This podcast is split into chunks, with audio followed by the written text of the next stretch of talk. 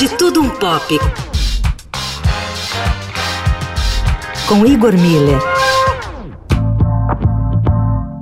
O lendário Estádio Centenário em Montevidéu, palco da final da primeira Copa do Mundo de Futebol, será outra vez o cenário de mais uma final histórica. Copa dos Campeões da América é mais um fruto do Campeonato Sul-Americano de Clubes, torneio idealizado após as disputas clássicas entre os times da região do Prata. O time chileno do Colo-Colo levou adiante as discussões entre Uruguai e Argentina e realizou o primeiro torneio em Santiago, com direito ao brasileiro Vasco furando a alegria platense e faturando o título no ano de 1948.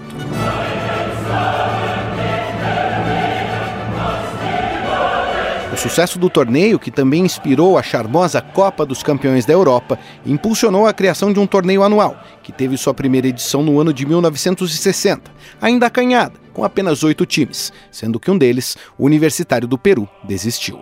Representando o Brasil, o Bahia, campeão da Taça Brasil de 59, e que foi eliminado pelo Argentino San Lorenzo. Somente no ano de 1965 que a Copa dos Campeões da América se torna a Taça Libertadores de América, uma homenagem aos movimentos de independência dos países sul-americanos. As chamadas revoluções burguesas na América Espanhola ocorreram com a ideia de formar uma nação única e independente na América do Sul, e tiveram como líderes mais proeminentes Simão Bolívar e José de San Martín. A ideia de um torneio unificado entre as nações que compõem o Cone Sul é um símbolo da cooperação entre as nações independentes da região, que remete ao espírito da unificação pensada por Bolívar para a América Hispânica, da qual o Brasil aparece muitas vezes como um incômodo visitante.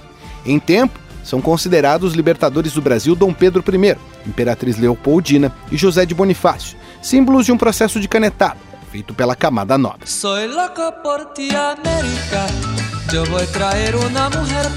De qualquer maneira, a história recente da taça parece pertencer ao Brasil. Dos últimos quatro campeões, três são do país de herança portuguesa, e agora serão quatro na segunda final seguida entre clubes do mesmo país. O Palmeiras, que se isolou agora com o brasileiro com mais finais, seis, defende o título contra o Flamengo, campeão de 2019 e que parece deter a hegemonia atual do futebol brasileiro.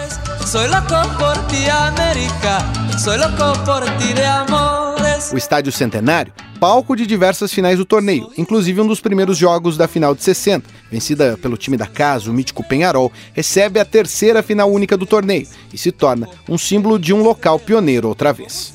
O estádio que sediou a primeira final da Copa e significou a hegemonia do Prata na região, agora parece passar o bastão para a superioridade econômica dos clubes do Brasil, o visitante indesejado da União Hispânica da região.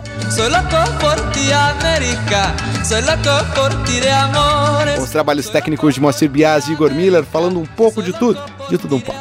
Para o fim de tarde, Eldorado.